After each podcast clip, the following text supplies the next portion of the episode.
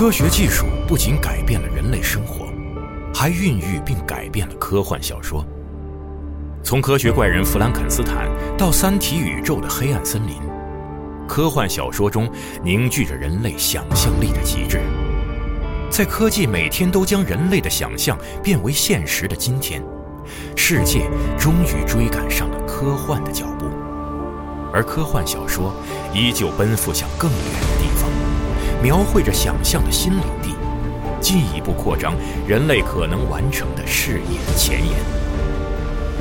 科幻研究泰斗詹姆斯·冈恩经典著作，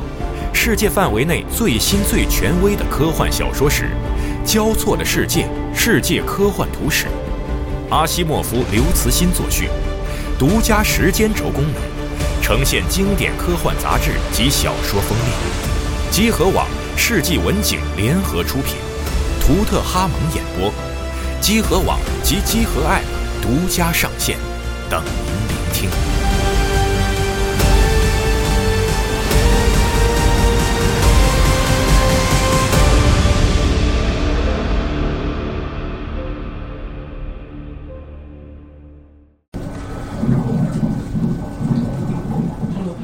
Hello，Hello，你好，你好。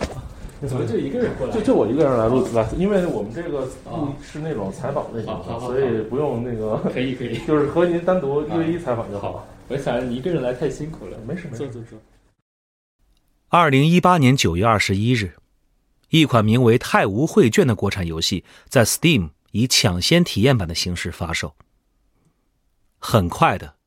这个代码简陋、画面简陋。并且拥有无数 bug 的游戏，突然成为了游戏圈最热门的话题。大量 UP 主制作视频，大量主播直播这个游戏。在一周的时间内，游戏的销量突破了三十万。一年之后，游戏突破了两百万销量，它也成为了二零一八年销量最高的国产游戏。但是，正在玩家们等待着游戏正式版什么时候推出的时候。在游戏发售一周年之际，罗州工作室宣布，《太吾绘卷》将进入封闭开发阶段。《太吾绘卷》就这样从玩家的眼前消失了两年。有玩家质疑制作组是不是跑路了，还有玩家说，这游戏做一个主线结局也好，至少把游戏做完了，也不要扔这么一个烂摊子在这里。如今。距离《太无绘卷》E A 版本的发售已经过了四年，距离《太无绘卷》开始开发已经过了八年，距离制作人茄子最初开始做自己的第一款游戏《末日文书》已经超过了十八年。但是，在这十八年的开发历程中，那些快乐和美好，那些痛苦和茫然，并不是这个故事将要讲述的全部内容。这是一个关于开发者怎么在漫长的时间不被外物左右、不被其他声音干扰、坚持下去的故事。这是一个游戏在登上顶峰之后怎么继续走下去的故事。这是一个人善之人的故事。大家好，我是太古绘卷的制作人茄子。呃，我之前的话是做建筑设计的，然后做那种偏工装性质一点的。比如说像酒店呀、机场啊那些那些场所，就基本上是没有任何的游戏行业方面的，呃，甚至说没有半点认知吧。就是自己的话倒是在一直做着一些比较呃独立的一些小游戏，但是也仅限于说在一些朋友之间啊或者是怎么样，这样给大家玩一玩。我觉得最重要的一点是，就是 CAD 用的比较熟练吧，就因为这个东西的话，就是它呃能够很大程度的上让你在规划一些东西的时候，在策划一些东西的时候，它能够有一个非常清晰的一个结构和认知。就比如说我在做建筑设计的时候，那么可能一整个建筑它的内容是非常庞杂的，它可能涉及到各种，就包括最底层的一些，比如说呃一些强电弱电的一些布置，还有一些材料的一些选择，以及最后它呈现出来的整个装饰的一个效果，还有就。再返回到最基本的，那可能整个建筑的承重啊，那些都是需要考虑的。所以说它是方方面面的，不仅是从呃功能性上、空间性上，它各种东西都要考虑。这种东西的话，可能就是建筑做久了之后，嗯，会让我在制作游戏的时候，它能够更加有规划。我觉得这是一个比较重要的东西。其实做建筑，做建筑入行呢，它并不是说我自己，嗯，想要去做建筑设计，而是因为在读书的时候，其实就是说，当时大家，呃，做游戏说做游戏怎么样入门，对吧？要么就去学美术。要么就去学做那种三 D 动画，就这这两个，我觉得是当时最接近游戏行业的内容了。你要说去做程序啊，做什么的，其实那个太遥远了。所以说当时的话，我就想，呃，因为我开始读的中文嘛，然后我就读了一年之后，我就想，哎，不行，我还是想要去接近游戏的游戏的制作。然后后来就就呃误打误撞吧，就去学到了那个三 D 动画的一些东西。所以说我后来就为了学这个三 D 动画，而当时大学里面教这个三 D 动画的又只有建筑行业，所以说我就又重新转专业转到那个土木工程系，然后又去，但就是最后三 D 动画确实学到了，建筑建筑也学到了。那么这两个东西呢，最后当然你毕业了，你还是要生存嘛，你还是要赚钱的，所以说就只能够又去投入到那个建筑行业。因为我自己的话，我的从业经历的话。也是从学校，其实从学校开始就已经差不多被定好了。那么我可能一毕业之后，那么我实习了一下，然后就加入了这个昆明的这边设计院的一些工作。做游戏这个东西，我觉得它是跟嗯人的一个技巧或者知识是无关的。就是像我们最小小的时候，对吧，都会自发的去呃去发展出来一些游戏，去创造一些游戏出来玩。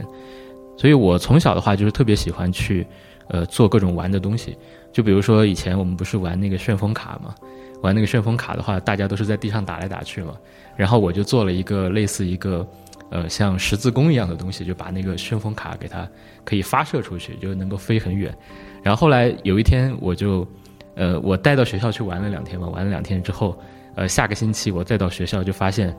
整个操场大 大家都在玩那个东西，就是这种这种乐趣是非常，就是给我自己个人而言，我是特别喜欢这种乐趣的。我就觉得自己把发现了好玩的东西，然后让大家也能够很开心的去玩，这个对于我来说是一个很大的收获。所以到了呃再大一点，到了可能初中的时候，就大家开始到网吧玩游戏嘛。呃那个时候呢，其实我在网吧待的时间也不多。我就去看别人玩，然后回来之后就把它做成那种呃纸片的游戏，就比如说我们他们玩暗黑啊，然后玩那个仙剑啊，我都回来把它做成那种纸片的游戏，然后周末又叫同学来家里玩，就这种这种感觉是特别好的。所以说从小就养成这个习惯，然后到了嗯再到毕业之后啊，然后就开始用那个呃之前有一个比较简单的一个工具就是 RPG Maker。然后用那个东西呢来做一些小游戏，然后做末日文书，嗯，这个反正就是一个算是怎么说呢，嗯，也没有太多想法，就是顺理成章的觉得这个东西好玩，我就要去把它做出来。所以说末日文书做出来之后呢，也是嗯，只是在论坛发了一个帖子，让大家可以来下载玩，然后就散布出去，然后大概后来就建了一个群，可能嗯有几百个人吧，就加入进来，嗯，就看大家玩就挺开心的。呃，因为我自己的话，其实本身我还挺喜欢写小说的，所以说其实可以看到，呃，无论是末日文书还是说后面的太武绘卷，其实我都是在以一个从一个世界观的角度去做游戏，就是可能很多团队或者很多人他在呃设计自己的游戏或者在想一个游戏怎么玩的时候，他其实更多的是去想这个东西是个什么玩法，但是更多情况下呢，我是更倾向于说去做从世界观去入手去做一个游戏。那么这个这个世界它是一个怎么样独特的世界？大家能够进入到这个独特的世界里，又能够体会到什么独特的东西？那么体会这个独特东西的过程呢？它就是一个玩法了。所以说这个是我的一个思路。那末日文书其实也是一样，它有一个其实有一个很庞大的一个世界观背景。那么从呃整个最开始这个世界的形成的历史，一直到呃整个世界的发展，然后它的分分合合，最后。呃，来到玩家玩的这个时代的一些东西，那么这个过程呢，我觉得就是，呃，如果是喜欢这类型东西的人，他应该会觉得非常有趣。嗯，末日文书就相当于是工作之余的一个一个休消休遣了，就消遣了，就让自己能够从那种很繁忙的工作中能够休息一会儿的感觉。就像我们现在那个我们的美术木桶，然后音乐做音乐的暴龙。以及还有其他的一些呃小伙伴，就给我有很大帮助的小伙伴，其实都是在那个末日文书那个游戏群里面，大家玩到这个游戏，然后加进来跟我认识的。茄子做的末日文书吸引到了很多同样喜欢这种类型游戏的玩家。暴龙和牧童两个玩家最初也是被茄子所塑造的世界所吸引，从而加入到游戏制作的行列。呃，就是我是牧童，然后我现在是那个罗州的主美，具体的时间我有点记不太清了，但是应该是在他做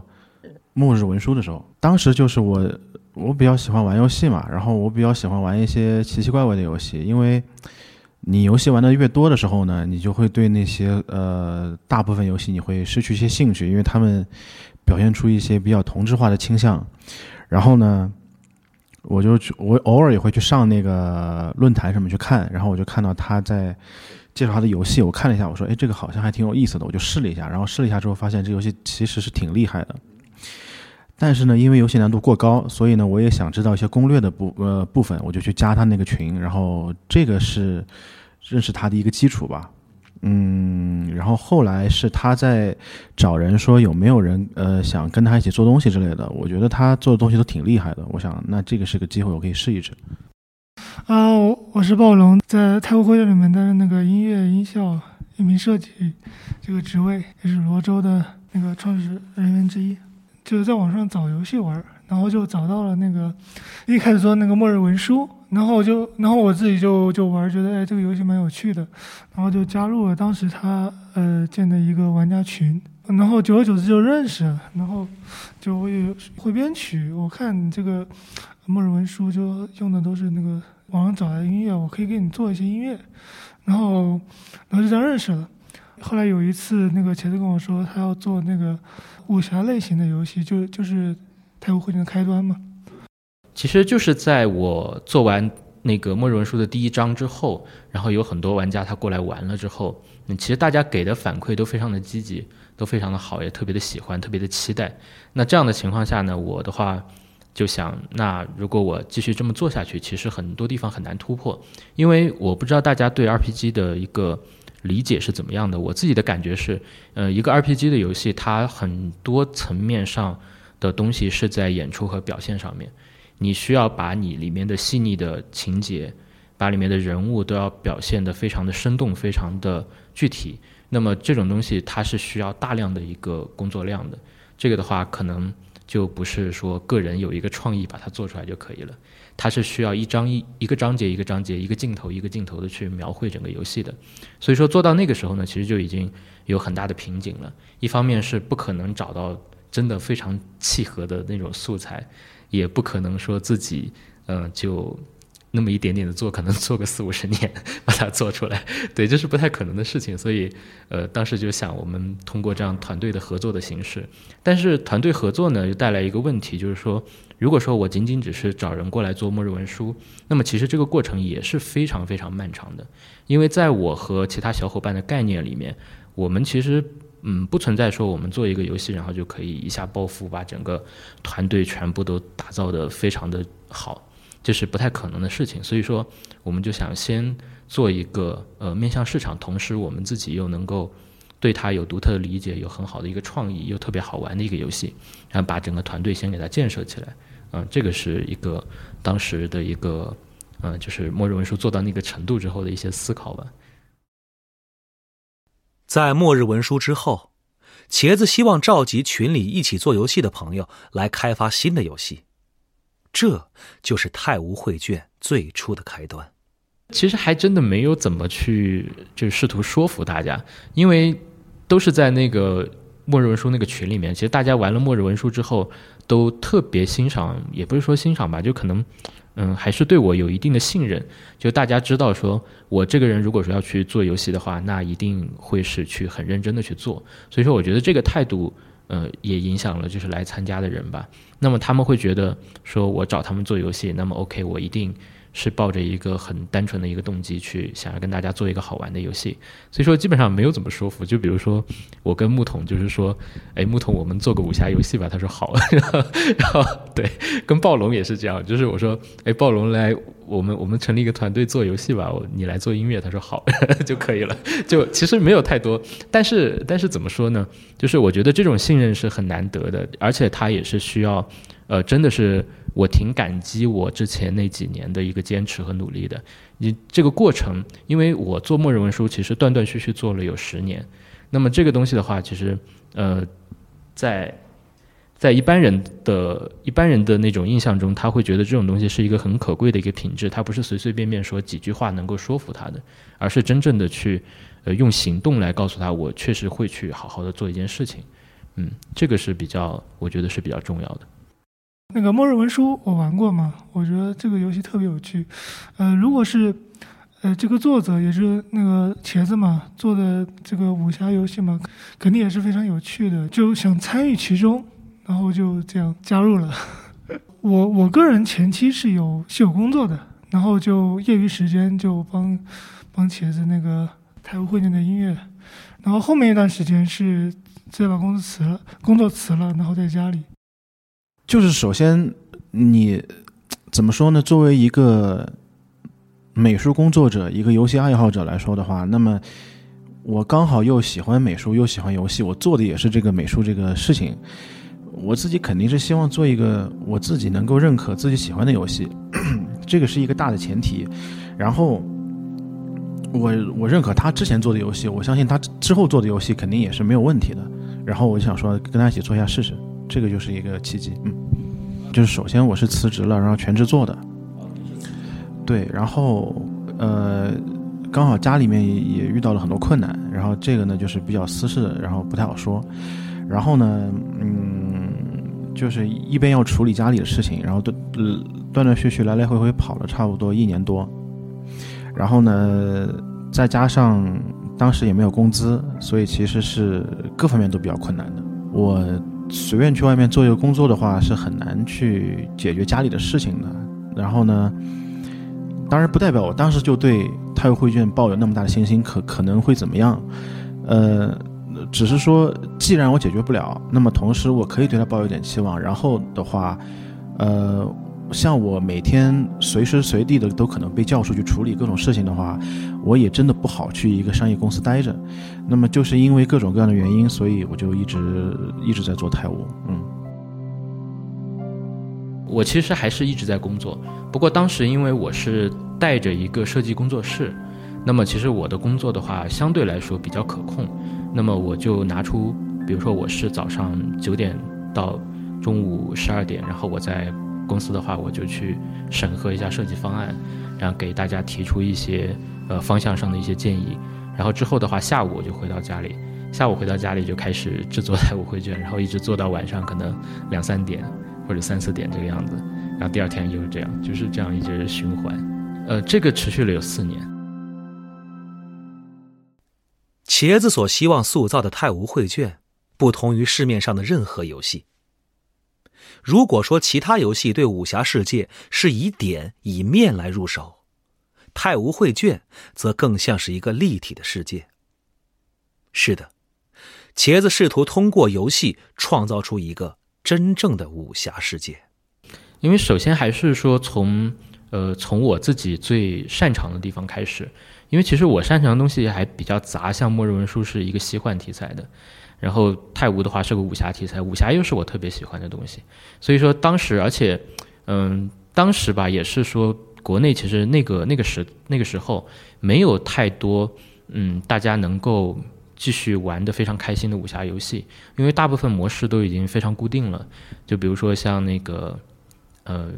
比如说，就是过剧情的单纯的 RPG，或者是一些网页上的一些武侠游戏。这个的话，其实大家都玩的太多了。我自己也是想，呃，我们应该是去把武侠游戏做成一种，嗯，更加贴合它的那种气质和和概念的一些内容。因为像武侠武侠故事里面，我们最感兴趣的就是一些恩怨情仇的东西。其实，在当时的一些嗯武侠游戏里面表现的是比较少的。它顶多是我们在剧情里面穿插一些。呃，阴谋诡计啊，或者恩怨情仇，但是这些东西它过于固定了，我们玩了之后就没有了，就体验过一遍之后它就结束了。其实我觉得这种，嗯，就对我来说可能，嗯，不是那么的有意思，嗯，嗯，其实也是从我自己写小说来的一个经历吧。就是有的时候写小说，因为写小说的话，你需要去，嗯，根据每个人物去给他写一些情节，写一些故事。那么有的时候你就会想，嗯，这个人我把它设定成这种性格，他到底会做哪些事情？所以说，就是通过这样的一个一个过程，然后我就想，那如果说我们要做成游戏，因为游戏很自由嘛，那么。这种具备这种性格的人，他会在这个江湖中做什么事情？所以说，通过这个点呢，就开始去设计整个的呃他们的一个 AI，以及通过 AI 去叙事的这样的一个结构和系统一个玩法。斗蛐蛐其实是一个算是个人的一个爱好吧，我是特别喜欢那种小动物啊、小虫的。然后呢，因为做做怎么说，太吾它本身还是一个古古风的游戏嘛。一个古一个一个中国古代的游戏，那么古人玩的东西，他肯定就不会说去打扑克啊什么的，他其实玩的还是说就是这种花花草草这种花鸟鱼虫，所以说蛐蛐呢，我觉得它是嗯很能够代表中国文化的一个玩的方面的东西，因为你看就是像嗯蛐蛐它被它被整个。历史过程中啊，就是那么多人去喜欢它，对吧？那么多古人去喜欢它，那我也在想说，玩家作为一个，作为一个，就他投入到太无世界中，他肯定就是把自己变成一个古人的一个状态嘛。那么古人喜欢的，我觉得玩家应该也会喜欢，就是人的状态到那个之后，我觉得会会喜欢这个东西的。跟之前之前在北京一一段时间。就帮我老师养过很多蛐蛐，然后他是老北京人嘛，他家里有一个胡同，然后那个有一个小小房间，里面全都是那个蛐蛐罐。他到了秋天就让我帮他去收那个蛐蛐嘛，然后就问，哎，这个好不好啊？我说啊，还行吧，就就类似这种，就帮他挑，然后帮他养，啊，就这个经历还挺有意思的。战斗系统的演变还挺有意思的，因为最早的时候，因为大家知道战斗系统那个。呃，技术难度其实挺高的。你想要做成，无论是 ARPG 还是 RPG 的那种回合制战斗，其实都是需要一些一些一些技巧在里面，一些技术在里面。但是我自己的话呢，就是零科班出身，零技术。那么我就在想，我们应该怎么去呃让这个战斗打起来有武侠的那种感觉？因为武侠其实我们如果说武侠去套用那个呃最经典的，比如说日本的 RPG，他们那种。HP 啊，MP 那种那种概念，对吧？你打我一下，我掉一点血，然后我消耗一点 MP，这这种其实我觉得不太符合武侠的一个概念，因为中国的武侠它是讲究一个见招拆招的，就是我打你一拳，那你们要怎么样把这个力卸掉，而不是说我受你一拳，我掉两点血还是掉十点血的问题。那么就通过这样的形式呢，就会去考虑说我们怎么去设计一个更加贴合一个武侠概念的一个战斗。所以说，在我的那个游戏里面，就把它设计成，嗯，有三种命中啊，然后有相应的化解。那么人物呢，也不是说我有本来有一百点血，我现在掉到五十，而是说我身上本来是没有伤的，那么我受了伤之后，我的伤会逐渐增加，就这样的一个一个感觉来来制作它。但是，做游戏不是写小说，想要创造出一个这样独特的世界。对于由三个没有见过面的人组成的团队来说，简直是困难重重。当时最大的困难还是说在于说，呃，一个是远程，远程的话大家都没有见过面，那么远程的话其实会存在一定的沟通的一个成本。那么当时的话，我基本上是二十四小时保持在线的，就即使我自己。呃，可能特别困睡着了，那么我也会把那个音量啊，或者是提醒开到最大，就是他们一有问题，我就马上就醒过来，就回复他们。这是这是沟通上的一些一些阻碍，还有一个就是还是技术上的问题，因为呃没有技术的话，就是从零开始，包括 Unity 也好，或者是编程也好，各种方面就是完完全全的从零开始。去网上看一些零散的教学，然后自己开始动手去试着制作，这个过程就，嗯，怎么说呢？就是边学边做吧。我觉得这个是挺大的一个挑战。就现在回过头去看，是很大的挑战。呃，其实他也不是觉得不靠谱吧，而是说我觉得跟他的预想不太一样。因为那个程序呢，它不是那个末日文书群里面来的，它仅仅是说我的另外一个朋友介绍的，就是说他可能呃之前做过很多手游。做过很多，就是当然国内你说做单机也不现实，他其实就是从业者大部分都是做网游啊或者手游的。然后他说，哎，这个人还挺想发展一些其他的一些呃相当于是副业吧。我说行，那就来参与吧。如果只要是有心思好好做游戏的，我觉得都可以。然后来了之后呢，他其实是抱着一个嗯，当时比较普遍的一个心态，就是当时的独立游戏团队基本上都是说，我们先做一些小游戏练练手，或者先去看看市场的一个反应。所以说他没有想到我们一下就要去做一个这么庞大的一个游戏，因为《太晤绘卷》从整个结构到世界观到游戏内容都基本上已经不是独立游戏的范畴了，它基本上比那些可能呃内容。最多的那种那种三 A 级游戏，它可能还要更多，只是说它没有表现，在技术上也比较欠缺。然后他来了之后，他可能也是比较纠结吧。他琢磨了一段时间之后，他就觉得，呃，这个东西要实现起来太慢了，他没办法等那么久，他可能只能够接受那种呃一年或者是怎么样就可以上线的游戏。所以说，呃，最后呢，他就悄无声息的就离开了。其实后面就没有怎么联系了，然后他他也没有问我们，我觉得应该还是太忙了吧。当时对团队打击其实挺大，因为整个整个太晤绘卷开始了有一年了，开始有一年了，大家都是满怀着热情，然后在呃等待着程序能够把我设想的东西给它做出来。但是，一年之后呢，就程序什么也没做就走掉了，其实对团队的打击挺大的。然后当时的话，那你只能面临两个选择，一个是要么继续去找一个程序，要么呢就是团队就解散了。因为没有办法做下去了，但是后来我就自己考虑说，如果说我再去找一个程序，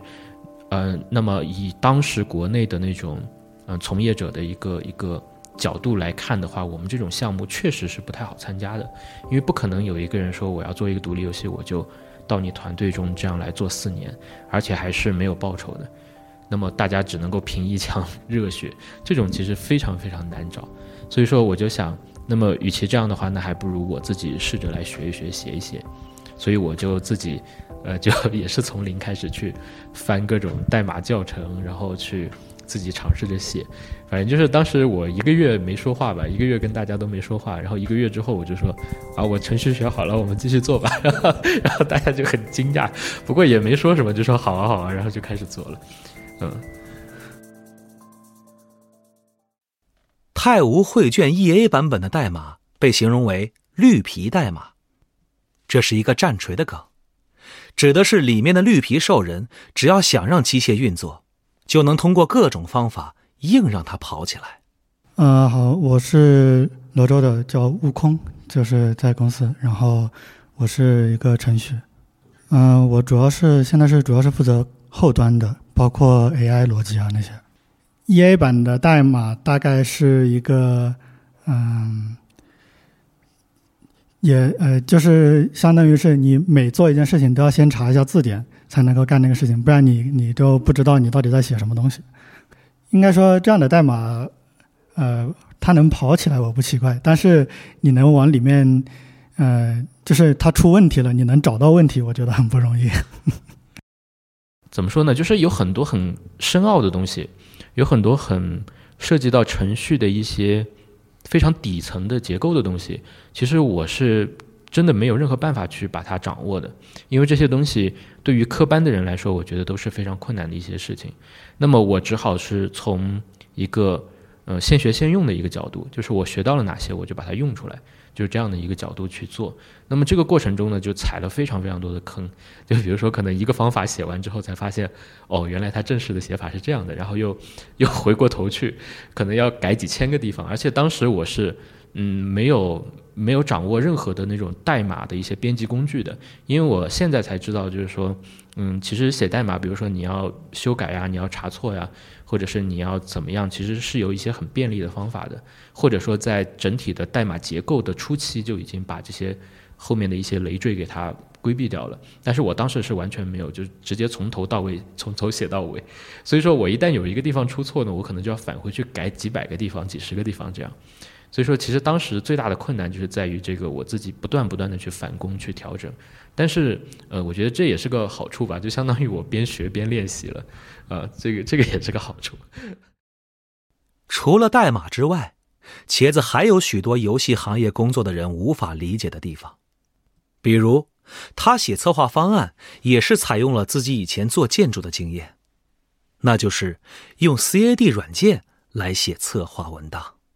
我自己当然一方面是因为我用的很熟悉，我做起来会很快；第二个方面呢，我是感觉就是用图形的方式来表达你的设计意图，我觉得会更加的呃准确一点。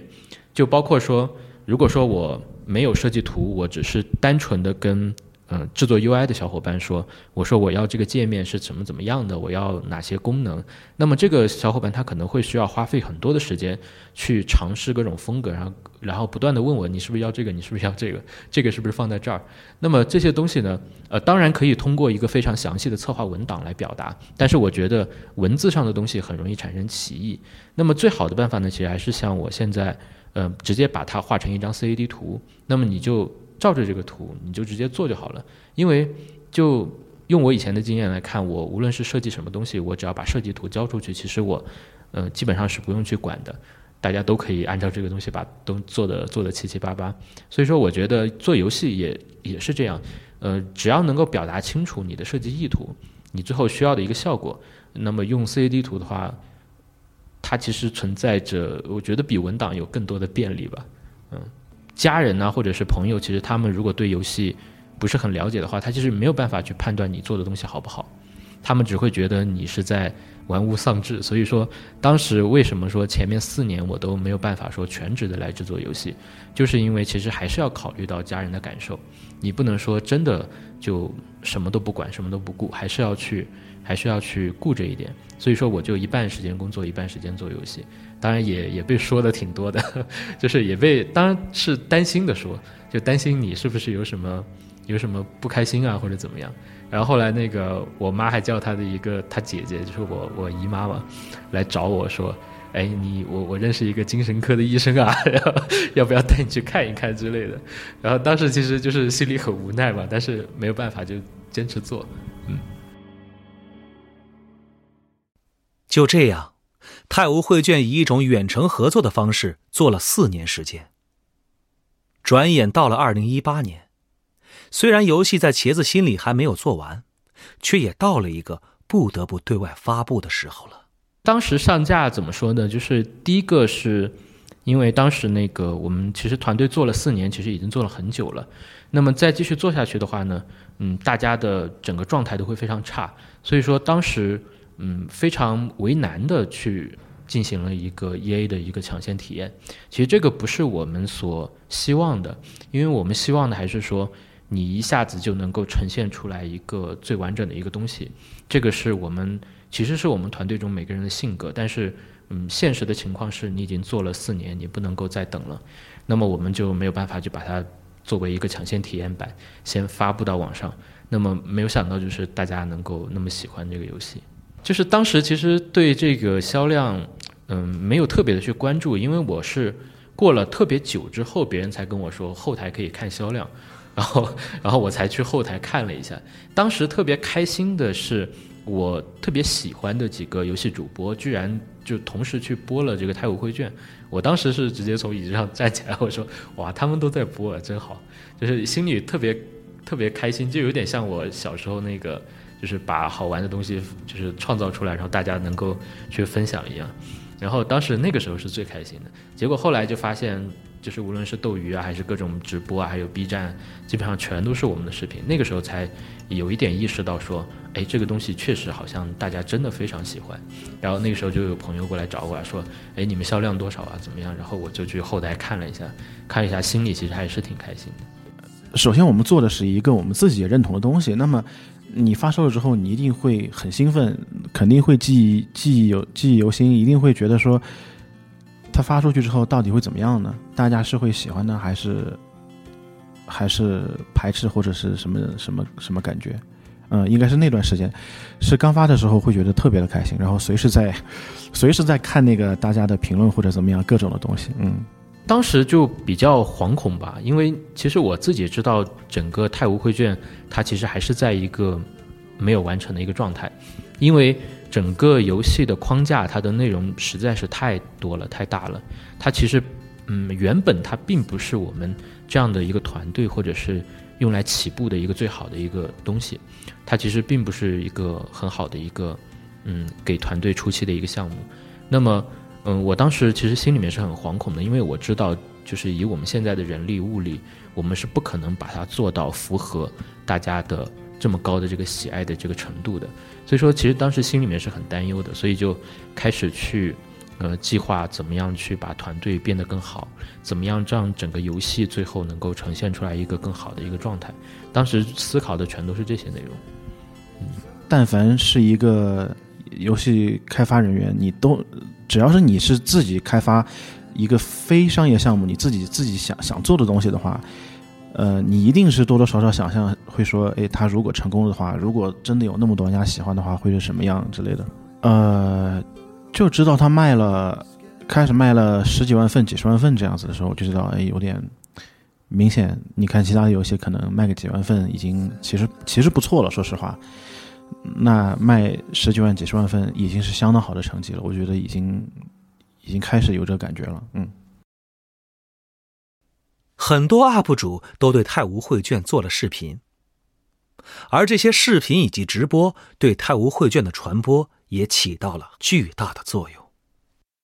好的，各位亲爱的观众朋友，大家好，欢迎收看王老吉带游戏实况。今天啊，我们来做一款最近上市的这个特别好玩、特别丰富、特别牛逼的一款。国国产游戏啊，叫做《太武绘卷》，啊，是一个小团队打熬了好几年的时间，好不容易做出来的游戏，期待值却非常之高。这个游戏呢是什么游戏呢？是呃，roguelike，呃，剧情，呃，文字冒险啊，剧情 RPG，角色养成啊，重复游玩，反正就是个大杂烩的一个呃武侠呃奇幻游戏啊。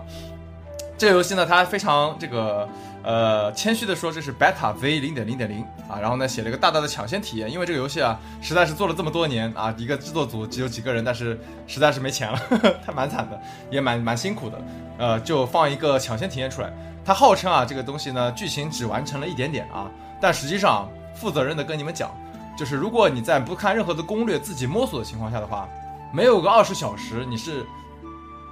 别说是精通了，连连上手都做不到啊。所以说。这游戏啊，呃，我会在第一期当中啊花一些时间给大家讲。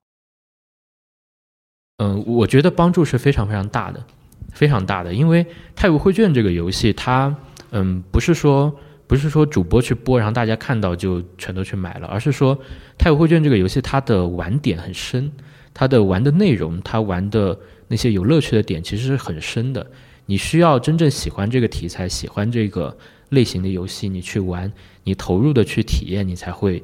收获非常非常多，可能其他游戏带带来不了的那种乐趣。那么主播呢，他就很好的把一些，就是就呃举个例子，就是游戏的一些新手教学都没有。那么可能主播就把这些嗯这些负面的东西给他给他排除掉了。那么他们去展示的东西呢，都是一些游戏中呃非常深的、非常有趣的点。那么大家通过这些呢，他才能够认识到，哦，原来太武绘卷你玩进去了之后，原来这么有意思。所以说这样才能够导致说大家真的愿意去买，而不是说，嗯，而不是说就是就随便放个宣传片啊或者怎么样，大家觉得哎这个画面好漂亮，其实不存在画面，对吧？就没有任何的画面。然后呢，你也你也没办法说这个故事有多么的好玩。那么其实很大程度上都是依靠主播们。把游戏内真正有趣的点给它发掘出来了，把它展示出来了，大家才会才会感觉到这个游戏特别好。所以说，主播的贡献是非常非常大的，他们对泰晤的帮助是特别特别大的。嗯，我觉得，我觉得挑人，我觉得挑人是分为分为两种，一种是说它的内容有趣的点非常挑人，就比如说，嗯，某一些游戏，比如说像。呃，当然我就不说具体游戏，就是有一些游戏可能大家觉得很有趣，但是那些有趣的点呢，是需要你具备很，嗯，怎么说呢，很独特的一个认知，对吧？就比如说我们去玩一些填字游戏啊，或者是一些数独啊，那么你可能你对这个东西有了解，你对它整个规则或者是内容你有兴趣，你就会玩得很有趣。但是太无的有趣的点呢，它其实是很、很、很那种很朴素的，就是很朴素的人的感情。就比如说，可能我看两个 NPC 之间的呃爱恨情仇啊，我就觉得特别有意思，就像看了一一部连续剧一样。就这种东西，我觉得是任何人都可以接受的。那么，但是泰晤它之所以说，嗯，对于某些玩家不友好，就是在于说它的上手难度太高了。那么你要去看到这些有趣的点的过程很难。那么可能说你要去配置自己的功法呀，你要去呃了解整个游戏的系统啊，你要去呃在我之前那种简陋的 UI 上面去做出各种操作，这些地方是特别呃是是比较不友好的。所以说，如果说把这些东西给它规避掉之后呢，其实无论是什么人，他去里面体验到那些故事，体验到 AI 他们发展出来的那些那些连续剧啊，那些故事会，你都会觉得特别有意思。我觉得这个是人的一个很基本的一个共情能力。自己打的话，可能就五分吧，可能就五分，因为我自己其实还有很多想要制作到游戏中的东西，但是，嗯，因为我自己的技术啊，或者时间原因，或者是各种。人力物力的原因都没有办法去把它实现出来。嗯，太无绘卷的 E A 版本成功之后，茄子意识到，如果真想把这个游戏做完，那么必须要有一个稳定的团队。于是创建公司便成为了顺理成章的事情。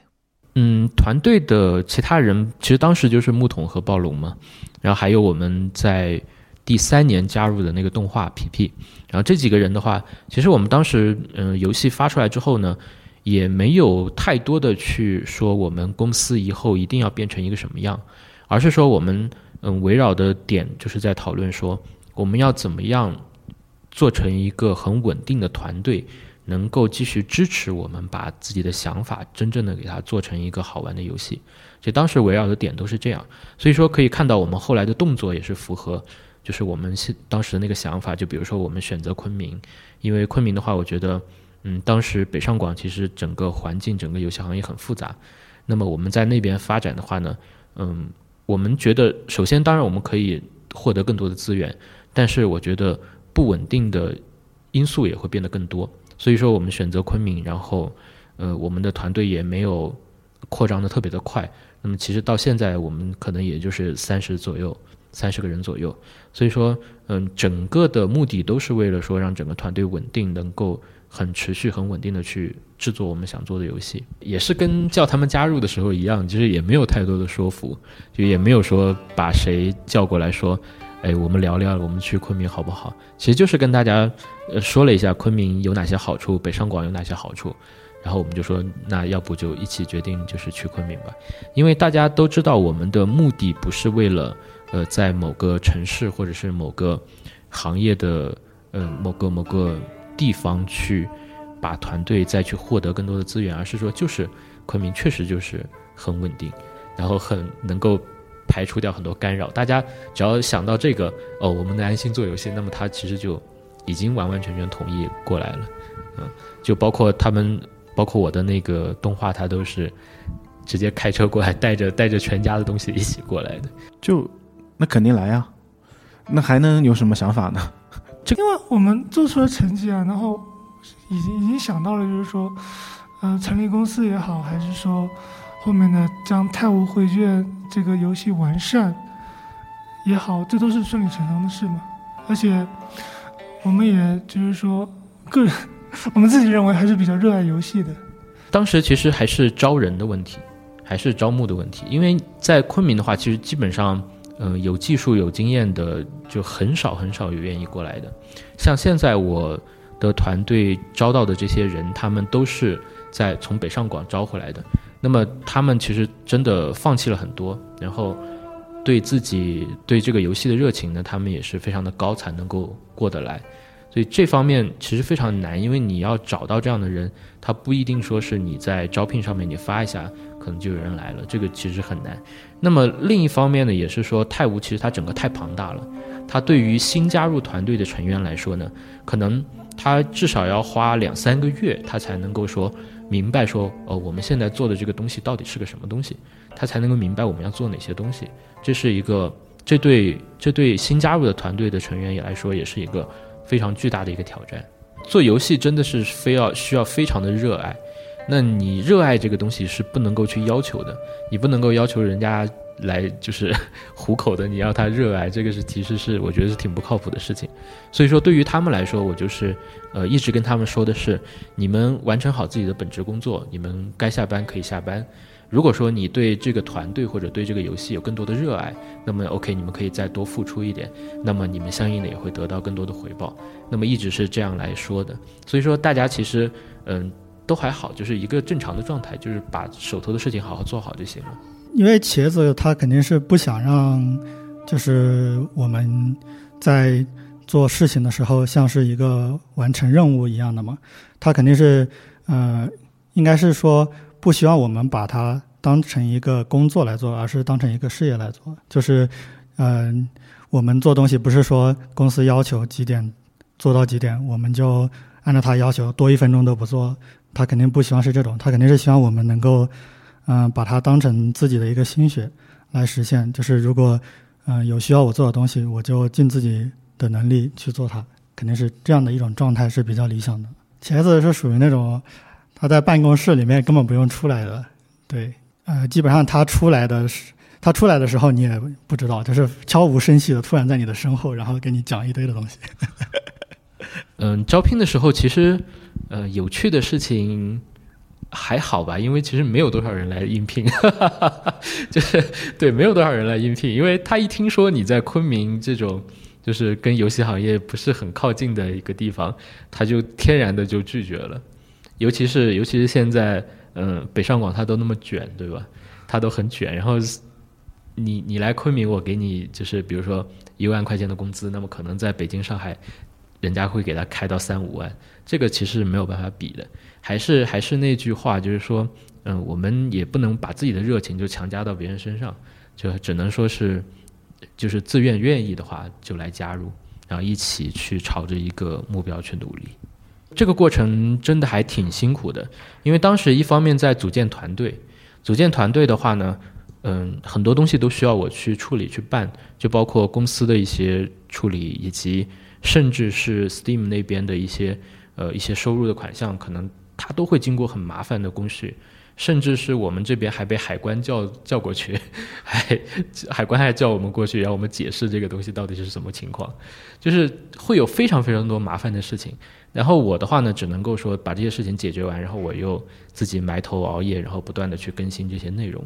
那么新加入团队的成员呢，虽然说呃当时已经招了可能有十来个人。但是呢，这十来个人呢，其实他们都还在熟悉游戏的过程中，他们其实对游戏的产出是没有任何帮助的。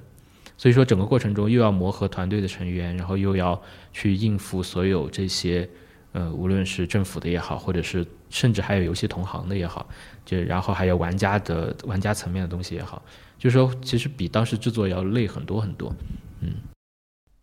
二零一八年 EA 版发售之后。太无绘卷几乎保持了每个月更新的迭代速度，但是在二零一九年，茄子突然决定封闭开发，这也就意味着太无绘卷很长一段时间都不会在大众面前出现了。嗯，因为当时还是就是还是一直是我们那个想法，我们需要稳定的，然后把这个我们想要做的游戏给它做出去。这个是一个最最核心的一个目标，所以说当时就考虑到，如果说我们一直去，嗯，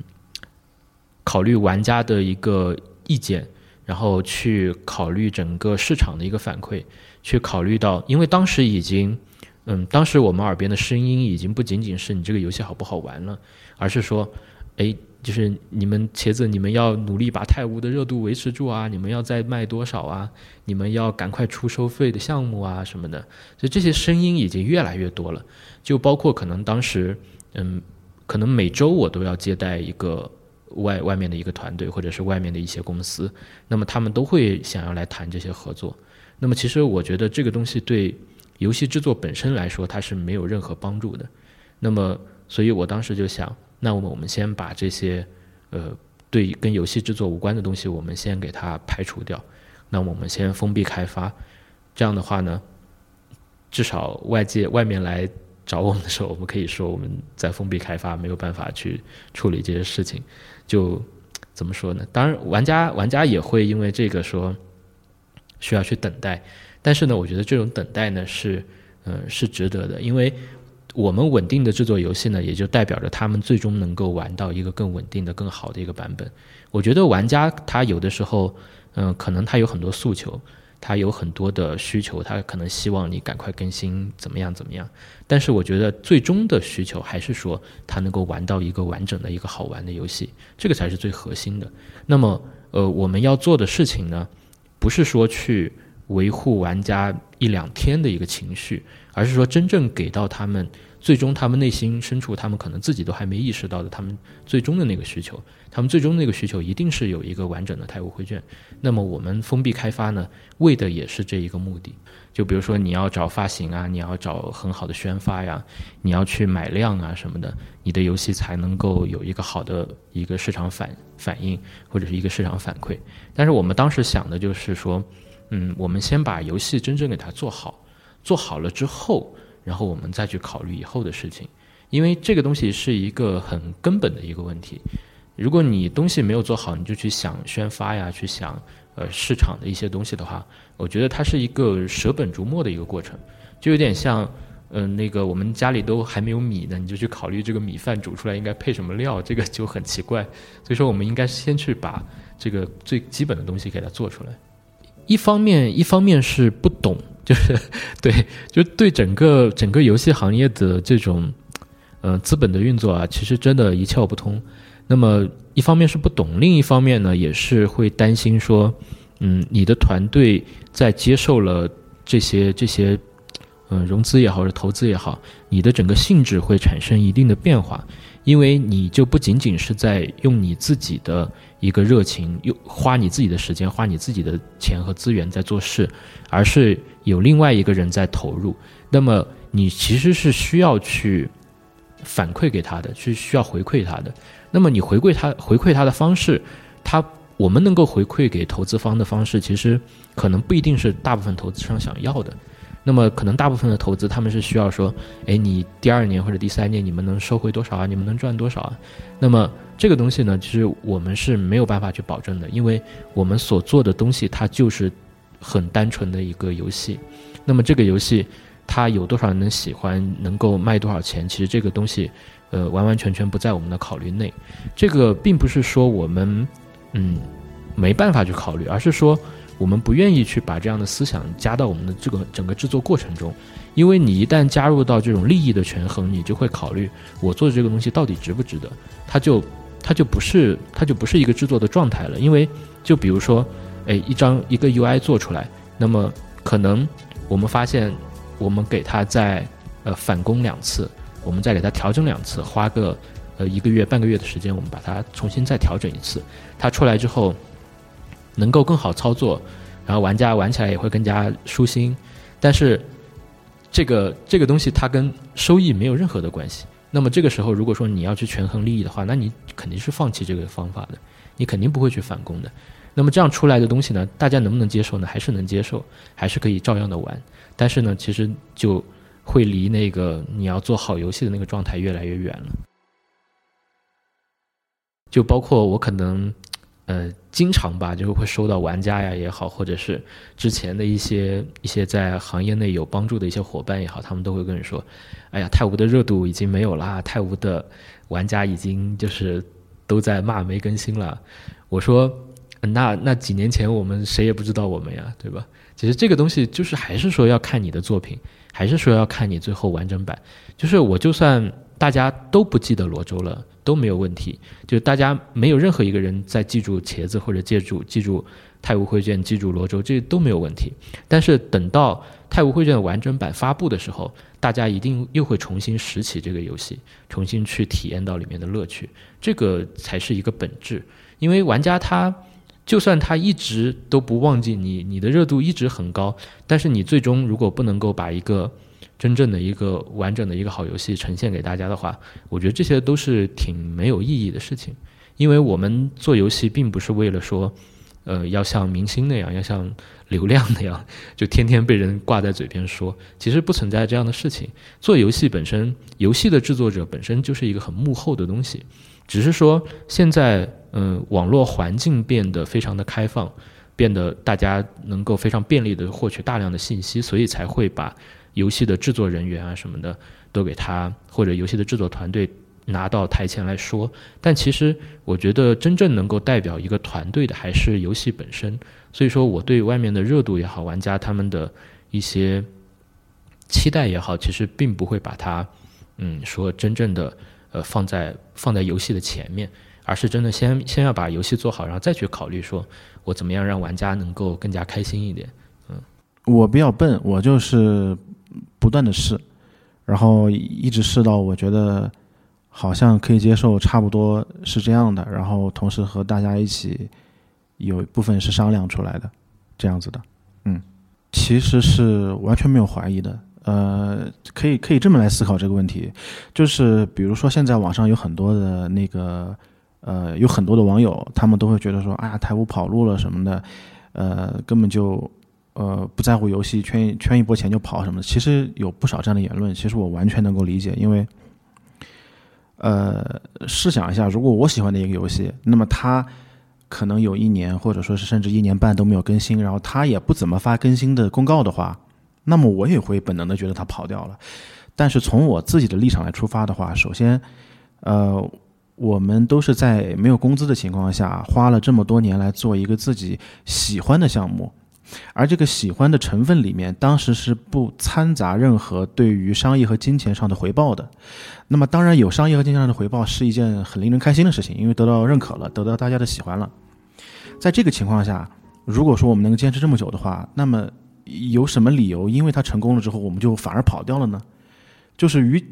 从个人来说，我能够把它做得更好，这个是一个追求；从商业上来说，如果把它做得更好了之后，也许有更大的回报，这个是不是一个更？双赢的事情，对吧？所以说，嗯，几乎没有任何理由会怀疑，呃，比如茄子会怎么样？茄子也也不可能有任何理由来怀疑我，或者是其他的核心的开发人员会怎么样？因为这个是一个已经在网络就已经被建立起来的一个关系，它是反而是不可能这么轻易被打破的。甚至在那么几年中，呃，我们其实都没有见过面，都是在网上交流，所以这个关系是还挺深刻的，我觉得，嗯。维护社区这件事情，其实，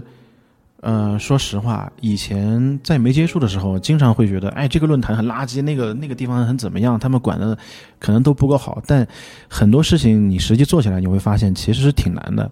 像社区维护的话，呃，现在的玩家和以前的玩家其实是很不一样的。现在的玩家他们，呃，玩首先玩过很多游戏，他们很有想法；其次，网络是一个自由发言的地方，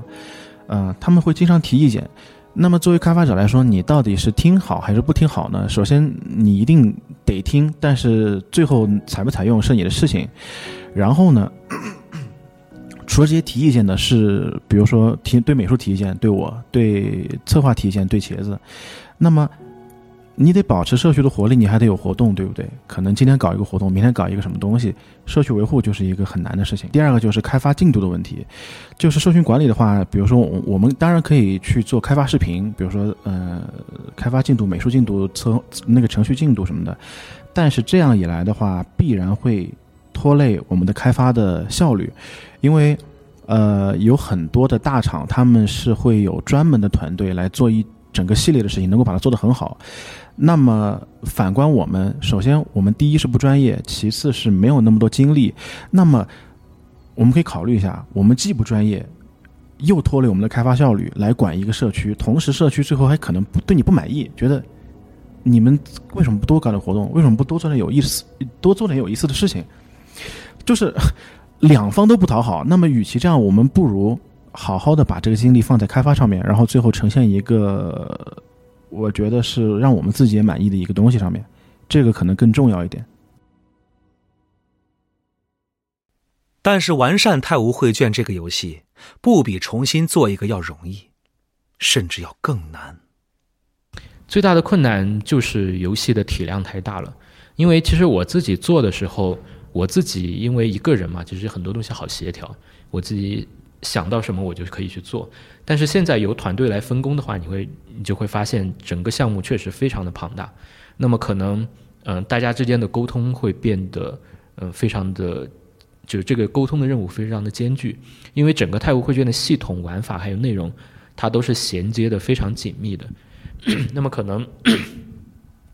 一个一个参数的变化可能会引起嗯好几个系统的变化，所以说它不是说嗯。你随随便便入职，然后负责你那一块东西就可以的，而是说你真的要对整个游戏有一个比较详细的了解，然后对整个项目有一个比较详细的了解，才能够跟其他人合作的很好。嗯，如果我们回顾一下当时的情况的话，就是首先泰晤开发这个项目的时候，是人手其实不足的。那如果是我一个人做美术的话，我再怎么做呢？那也是有限有限的。呃，那我作为。那么，唯一一个美术开发者来说的话，我就必须要去估算它东西有多少，然后我怎么样才能把它做完，这个也就必然导致它的很多质量会普普通通。嗯。人多了之后呢，那个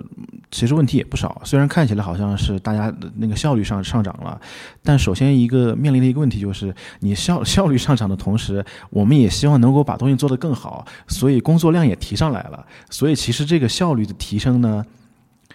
嗯，如果是做同等级量、同等量级的东西，那么是没有区别的。但是这个量级上去之后呢？这个效率其实也没有提升，然后这个效率是一方面，其次就是关于风格方面的东西，因为嗯，泰晤怎么说呢？我们现在在做的就是呃，把美术大部分都重做了，嗯，那么 这个质量上就有一定的要求，对吧？然后又不可能丢掉原来的东西，呃，我们就比如说。呃，现在流行什么风格，我们赶快就抓着一个来把它做了。在保持原来风格情况下呢，把这个东西继续推进呢，其实也是有一定难度的。呃，然后就是当人手多了之后，你做的东西越来越复杂，这个复杂的过程中要去协调很多东西，也是比较麻烦的。总之就是各种各样的问题吧，嗯。一个开发人员，他到底是喜欢开发游戏，还是说喜欢做美术？因为，呃，我们经常能看到有一些所谓的技术大佬，对吧？他说：“哎，我不要管理团队什么的，我我不要管理这个东西，我只要做我的技术大牛就行了。你告诉我什么什么那个牛逼的方案，我就用最好的方式把它实现了。”有很多这样的人存在。但是，就比如说像像我，像我就是，首先是特别喜欢游戏的。然后呢，又特别喜欢绘画的，那么在游戏上我也一定有自己的见解，不管他是专业的还是不专业的。那么我有想法，我一定会跟茄子交流，尽管有些方案可能是不成熟，或者是不够好，或者说甚至是完全不行的，但是这个并不能，呃，怎么说呢？并不会因为我的不专业而让我不喜欢这个东西，我还是会主动去提，而且我也会跟美术组的同事经常提一个事情，就是。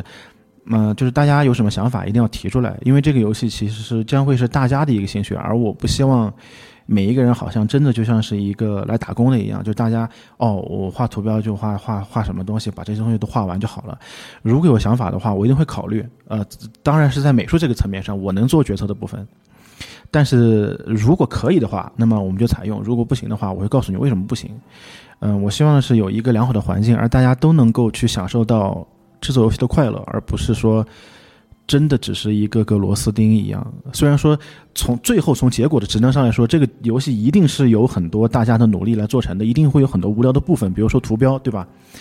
那几千个图标，嗯，还是得画呀，对吧？那那这个部分肯定是无聊的，但是一定会有有趣的部分在。嗯，代码其实可以说是从头完全重写。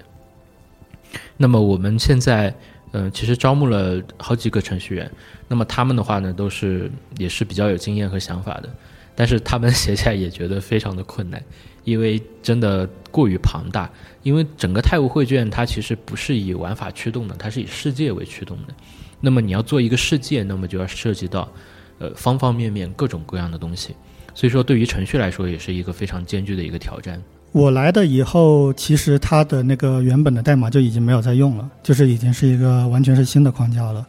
现在的代码就是有很大一部分是生成的，然后我们在写的时候调用那些生成的接口，就比较一目了然的能够写出来。嗯，对，而且我们因为还要考虑扩展性嘛，之前那个代码其实玩家写 mod 呀。什么的是挺麻烦的，然后如果我们一旦更新的话，mod 很快就废掉了，所以这些基本上都是要考虑在里面的。当然，一个就是那个量上嘛，就是，呃，以前的那个游戏的框架就已经挺庞杂的了，然后现在还加了一堆的新的东西，然后我们要想，就是要保证能够实现这个需求的同时，还能够让这个代码比较稳定的运行，然后要能够。比 EA 版支持更多的，比如说 NPC 的量啊、数据的量啊，然后还有一些新的功能什么的。相对于继续开发《太无绘卷》，更简单的做法是给《太无绘卷》做一个剧情结局，然后用现在的开发人员开发《太无绘卷二》。无论从成本上还是玩家需求上，这个可能是更具有性价比的做法。可是茄子并没有选择这么做。嗯，这个东西，这个话，其实我从一八年游戏刚上线，其实就听到了。其实刚上线的时候，就有很多人跟我说，嗯，包括业内的也好，或者是玩家也跟我说，说，哎，茄子，你这个其实你现在的 EA 版本，其实完全没有必要当成 EA 版本来来出，你就是你花个几天时间加一个结尾，其实就可以了。但是我自己知道，说我其实还有很多东西没有做完。我觉得这个这个坚持，或者是这个东西，是给是团是代表团队和我个人的一个坚持，就是说，我们确实是可以把它当成一个完整的东西完结，但是在我们自己心里知道它并不完整，因为我们想做的东西还有很多，所以说，嗯，这个算是对自己有一个交代。另外的话呢，也是很多玩家这么喜欢它，那我就希望说，呃，喜欢它的玩家能够。玩到一个更加高水准、高质量的一个一个太武绘卷，那么包括整个代码的重写，也是看到很多人希望说在太武绘卷里面做各种 mod，但是其实太武绘卷原版的那个代码，它对 mod 的支持是很差的。你想要在游戏中，嗯，做一些比较好玩的 mod，可能是非常非常困难的事情。那么这样的话，我觉得就让玩家的乐趣可能至少少了一半。那么这样的情况下呢，我觉得我们把整个代码好好的重写一下。把整个游戏的内容给它，嗯，用用我们能够达到的一个更好的一些一些程度来做，最后呢，把这个游戏再呈现给大家。我觉得就是一方面是对得起我们自己的一个热情，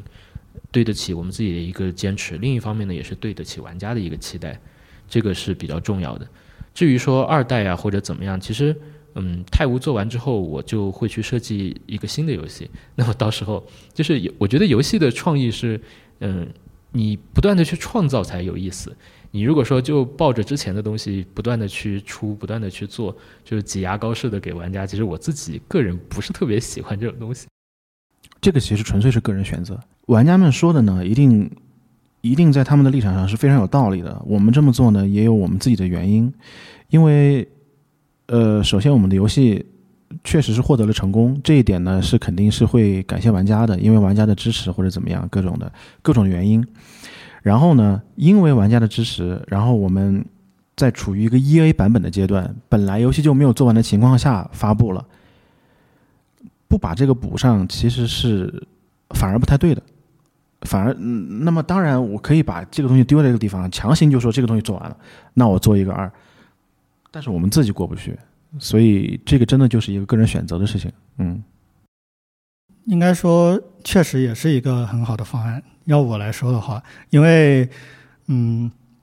因为之前的那个版本，它从如果只是添加剧情的话，把剧情补完，然后当初现有的框架其实就已经挺完整的了。就就算我们不提供那个创意工坊啊那些扩展的支持，嗯，但是游作为游戏本身，如果足够完整的话。那现在这个时间和人力成本投入到新的游戏，那当然，嗯，就是作为一个游戏公司来说，肯定是呃更好的选择嘛，也不会像现在这样挨这么多骂嘛。但是对于茄子来说，他是觉得，嗯，这是他的第一个就是在 Steam 上发售的游戏，然后也是他花了很多心血的。他既然就是拿到了那么多玩家的支持，他可能是希望。嗯，把他第一个作品就做到足够完美嘛，就是实现他所有的想法，可能就是不太想将就吧。嗯，因为茄子茄子本身就是那种人善之人，他对他，因为我们相处下来嘛，就是说，其实这个人吧，你说他跑路，嗯，他肯定不会丢下太湖会见这个烂摊子就跑掉的，他肯定不会这样的，因为他自己说自己是个完美主义的人。对不对？那他没把一个自己的东西打造的，嗯，至少无限偏向于他自己理想的状态的话，他可能就说说通俗点，他自己那关就过不了。做游戏有一个很大的乐趣，就是在于，嗯，在于这一点，就是说，有的时候你设计了很多细节的东西，对吧？你写了很多细节的东西，你设计了很多细节的东西，呃，可能百分之九十九的玩家都看不到，都不知道。就是太武里面有太多这样的东西了，就可能整个游戏里面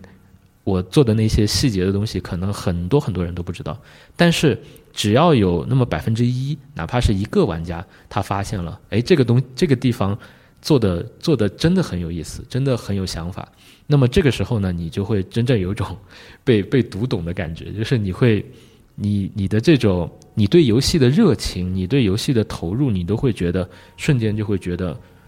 就是很值得了，这个这个我觉得就是一个追求好游戏的一个最核心的一个状态。我觉得做任何事情你不坚持都没有结果的，就无论你的天分多高，或者说是，呃，你的才能、你的知识、你的整个、你的整个，或者说你多有钱，这些其实都不重要，重要的还是说一件事情能不能做好，最重要的就是坚持，就是一个坚持不懈。就比如说举个例子，就是说。像我们现在看到古代的很多的一些建筑，就还是回到建筑的层面来说，你会很惊讶于古人为什么能够用那么简单的工具，对吧？用那么粗糙的人力，能够完成那么庞大的一些建设。呃，这个在现代人，你你不给他一台起重机，你不给他一台一台挖掘机，他是做不到的。但是古人他能够做到，就是因为我们其实现代很多人缺乏古人的一种一种坚持的一个概念。那么像古代的一些匠人，对吧？他可能能做一件事情，他能够做一辈子，他能够去，他雕一个木桩，他能够雕一辈子，但是他最后雕出来的就是一个我们现在能够看到的一个让嗯全世界都能够很敬佩的一个一个一个文物。但是你说现在的人还能够创造出来这些东西吗？我觉得是很难很难的。当然不是说工艺达不到。你工艺的话，通过加工啊，通过工厂，你是可以做出来的。但是你让某个人或者某些人去完成这样的事情是不可能的。这个中间缺乏的就是这种坚持的一个一个一个一个精神吧。所以说这一点是我呃 学了建筑之后也是感悟特别深的。就是说做一件事情，无论你的工具如何，就像我们当时用的是 Unity，然后我们的技术非常的差，非常的怎么样，但是我始终就是告诉自己，嗯。古人他们能够用什么都没有的情况下，能够做出那么宏伟的东西，为什么我们到了今天一定是要把技术摆在这么高的一个地位？如果说你没有坚持，你没有恒心和毅力去做事情，那么你有再高的技术也没有用。嗯。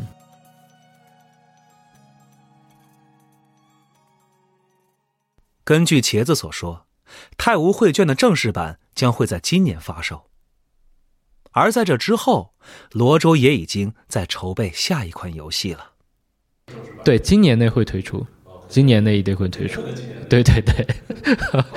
呃，整个整个玩法还是以一个 AI 叙事为驱动，然后整体的就是大家能够在里面体验到很丰富的系统玩法，然后很多的内容，就包括像几千种功不同的功法呀，还有各种各样的琳琅满目的道具啊，还有各种。嗯，NPC 之间的恩怨情仇，嗯，以及一个非常高的一个扩展性，嗯，会有完整的一条主线。呃，会有，会有。现在现在已经想的差不多了，就是它是一个《山海经》题材的游戏。嗯，至于玩法的话呢，我觉得呃是比较创新的，所以就不说了。但是呢，它也是一个以世界为驱动的，那么你可以真正的去，呃，就身临其境的去。投入到整个《山海经》的世界里面去，去体验那里面的方方面面的东西。嗯，纯商业化的手游可能不一定，但是移动平台的应该是会考虑，因为移动平台，我觉得平台是没有对错的。就是你的一个游戏，如果说你的游戏真正好玩的话，其实你做到移动端上面，比如说 NS 啊，或者是其他的一些移动的一些平台上面，其实它会更加方便于玩家去玩。这样的话，其实也是一件好事情。我自己其实玩很多很多单机游戏，我自己是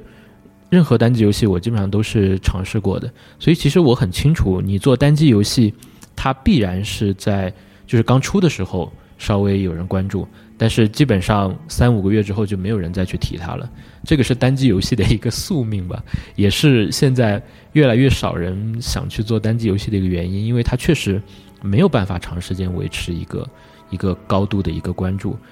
所以这个东西，嗯，只能说我们我还有我的整个团队其实都有这样的认识，他们都知道你不可能做一个单机游戏，然后一直受人关注，这是肯定的。理想主义，理想主义的话，我觉得，嗯，不能完全用理想主义来做事情吧。理想主义它只是你的一个，嗯，救命的一个东西，就是在你自己你在考虑问题的时候，其实你还是需要非常。呃，现实非常认真的去考虑你在做的这个事情，它到底带来怎样的利弊，这个是很重要的。但是理想主义的可贵之处是在于说，嗯，当弊大于利的时候，但是，嗯，你又能够通过理想主义去坚持一些，嗯，怎么说呢？嗯，不说是所有人吧，就是在一群人当中，至少跟你在一起的那些人当中，他们能够共同。得到一个共识的一个一个价值观，如果说是符合这个价值观的，那么你的理想主义就可以起到一个引导的作用。还有就是，比如说你制作的特别困难的时候，你自己想，哎，明明我那么做，我就可以名利双收，我就可以做着坐着什么都不干，我就可以享受各种东西。但是我现在为什么要这么辛苦的做这样的事情呢？那么这个时候，你的理想主义又会出来救你的命，就会告诉你，你做的事情是正确的，你应该为了这个理想去努力。我觉得理想主义主要是这两方面的作用，你不可能说做任何事情都是说，哎，我们为了理想，我们一定要这么做。其实，其实这是很不现实的，因为你要考虑到其他人的一个感受，要考虑到其他参与者的一个需求，不可能说我觉得这个很理想，所以你们就跟着我一起吃苦吧，这个是不太现实的。嗯，好的，嗯，您这边觉得采访的这么顺，很快所有问题 OK。那就好。前有一棵树，它烙印在我记忆的深处。当时间让它慢慢老去了，心中的悲伤挡不住。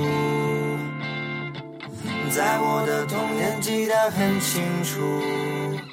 他总是很坚强，风雨无阻。现实的残酷，它帮我遮住，它让我被爱被呵护。他的温柔我从不懂，他的身体也曾受伤，他给我穿上坚强的衣裳，它一直看着我在成长，夹在我心中那棵树。埋藏在深处的泥土，